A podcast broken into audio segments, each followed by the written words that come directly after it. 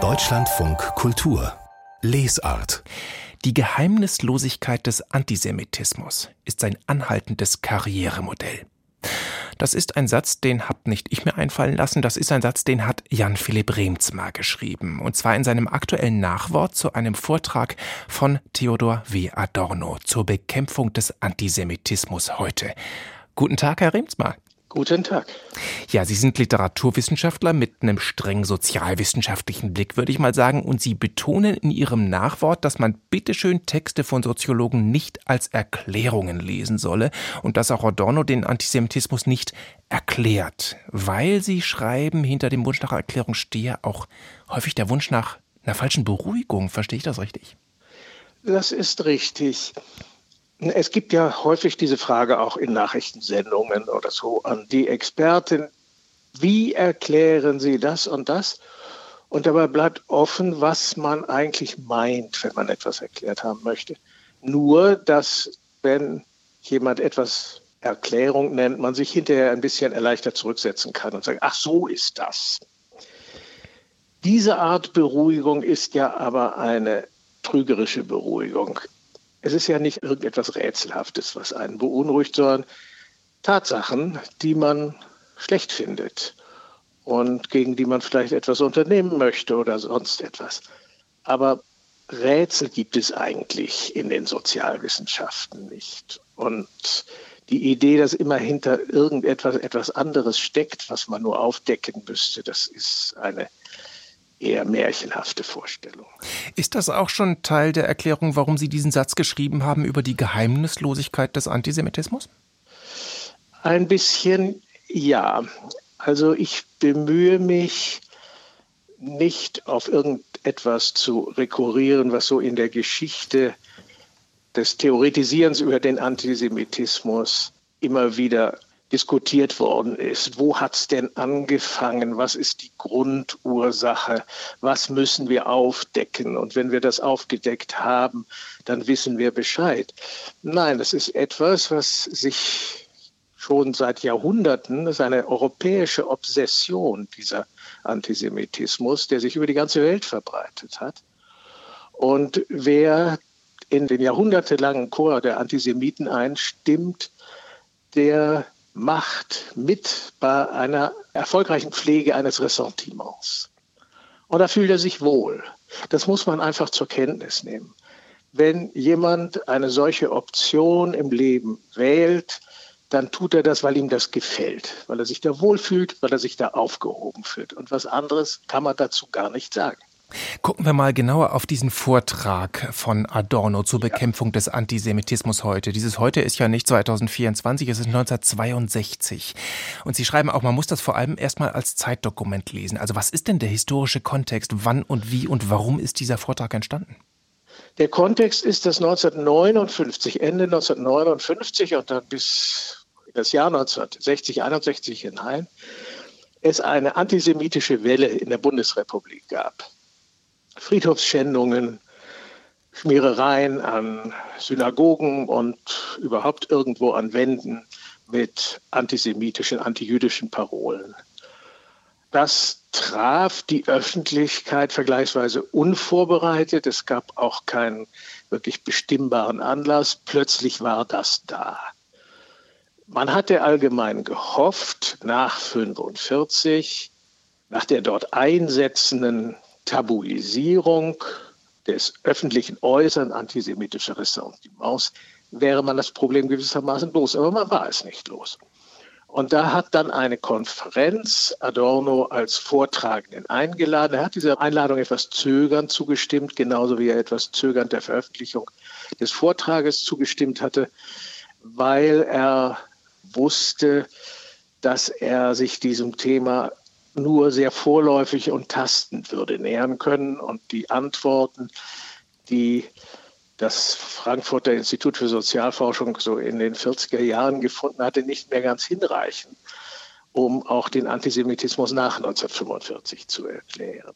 Aber es ist ein interessantes Dokument, weil es dieses Tastende, das ein wenig überfordernd sein vom Phänomen selber gut abbildet und damit vielleicht aktuell ist, weil wir ja auch ein bisschen überfordert sind von dieser Welle des Antisemitismus. Bevor wir auf die Gegenwart kommen, will ich noch kurz in der damaligen Zeit bleiben, weil dieses Zögern, dieses Tasten von Adorno, das könnte vielleicht damit zu tun haben, na, ich sag mal frech, dass er eigentlich auf die falsche Konferenz eingeladen worden ist. Ne? Es war eine Pädagogenkonferenz und das Oberthema Erziehung vorurteilsfreier Menschen. Und jetzt wird in diesem Vortrag deutlich, na, auch Ihrem Nachwort, naja, weder fand Adorno, dass das Vorurteil überhaupt eine passende Kategorie für Antisemitismus ist, noch konnte er irgendwie pädagogische Vorschläge machen, wie man dagegen pädagogisch vorgehen kann. Sie haben recht.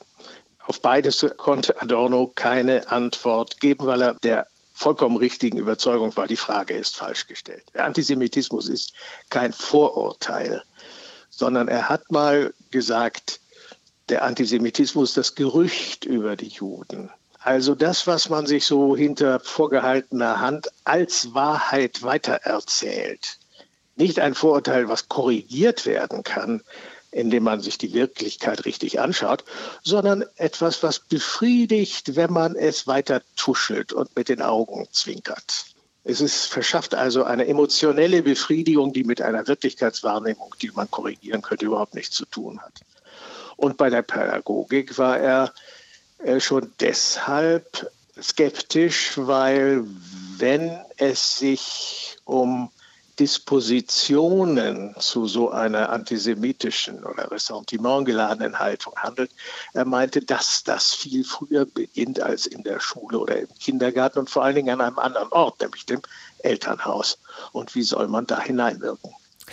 Dieses Gerücht über die Juden oder er nennt das auch an einer Stelle dieses Gestus des Augenzwinkerns, dass man also nur sowas andeuten muss und dann ist eigentlich schon die Voraussetzung da, diese Bereitschaft noch die gröbste und brutalste Lüge zu glauben. Diese rhetorische Figur, die beschreibt er auch einmal als wo Rauch ist, ist auch Feuer. Und da zitieren Sie einen Satz von 1951, nämlich die Behauptung, dass Juden zu Osterfeiern arische Kinder schlachteten, das könne man doch gar nicht aus der Luft greifen. Also da wird die komplett idiotische Aussage sich selbst zur Begründung. Und damit sind wir jetzt dann doch in der Gegenwart, oder? Diesen Vorwurf des jüdischen Kindermords, den wir auch im aktuellen Krieg wieder beobachten. Ja, dieses hat eine frappierende und schauerliche Kontinuität. Da kann man sehen, wie sich der Antisemitismus in seinen Vorstellungen, Fantasien der Leute, in den Obsessionen aus der eigenen Geschichte speist. Man redet immer wieder dasselbe, ein bisschen modern drapiert.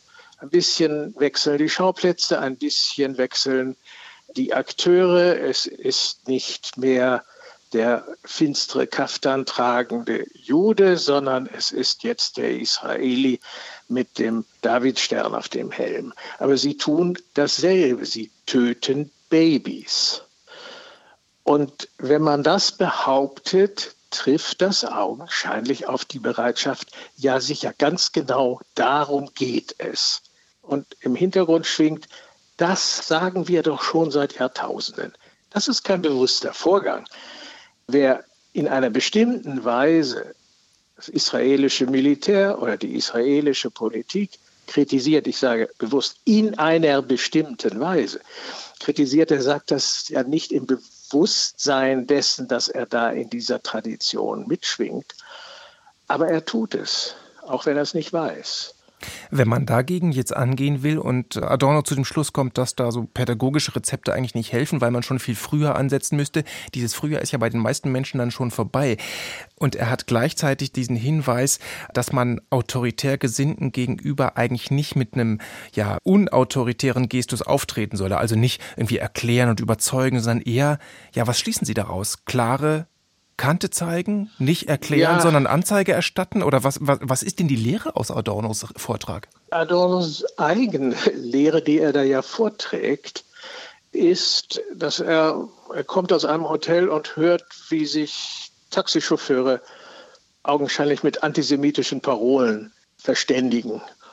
Und später unterhält er sich mit einem von denen und fragt ihn ein bisschen aus und der sagt dann, ach, das müssen Sie nicht so ernst nehmen wir sagen alles, was gerade so täglich aktuell ist. Mal sind wir Antikommunisten, mal sind wir Anti-Amerikaner, mal sind wir gegen die Juden. Das ist nicht so wichtig. Und Seine andere Reaktion ist aber, dass er zur Polizei geht und sagt, das und das habe ich hier gehört und kümmern Sie sich darum. Und das ist letztlich, wenn man denn Botschaften haben will, wenn bestimmte Obsessionen politische Rhetorik werden, dann kann man nicht mit freundlichen Diskussionen darauf antworten, sondern man muss sehen, wo das die Grenzen des Strafrechts berührt. Und dann ist die Polizei und die Staatsanwaltschaft die richtige Adresse und nicht das äh, Schullesebuch.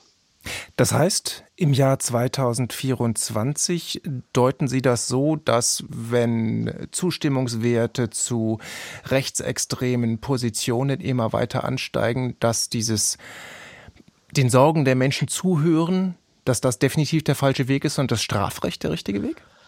Die Sorgen sind ja nicht das Problem.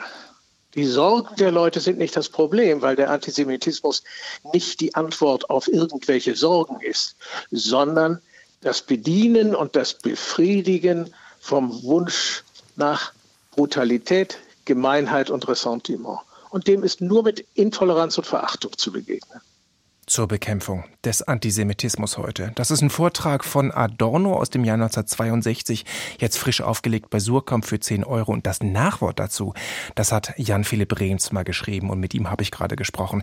Herr Rehnsma, ich danke Ihnen sehr für den Besuch im Deutschlandfunk Kultur. Ich danke Ihnen. Mehr von der Lesart hören Sie auch in unserer App. Der DLF Audiothek. Jetzt kostenfrei herunterladen für Android und iOS.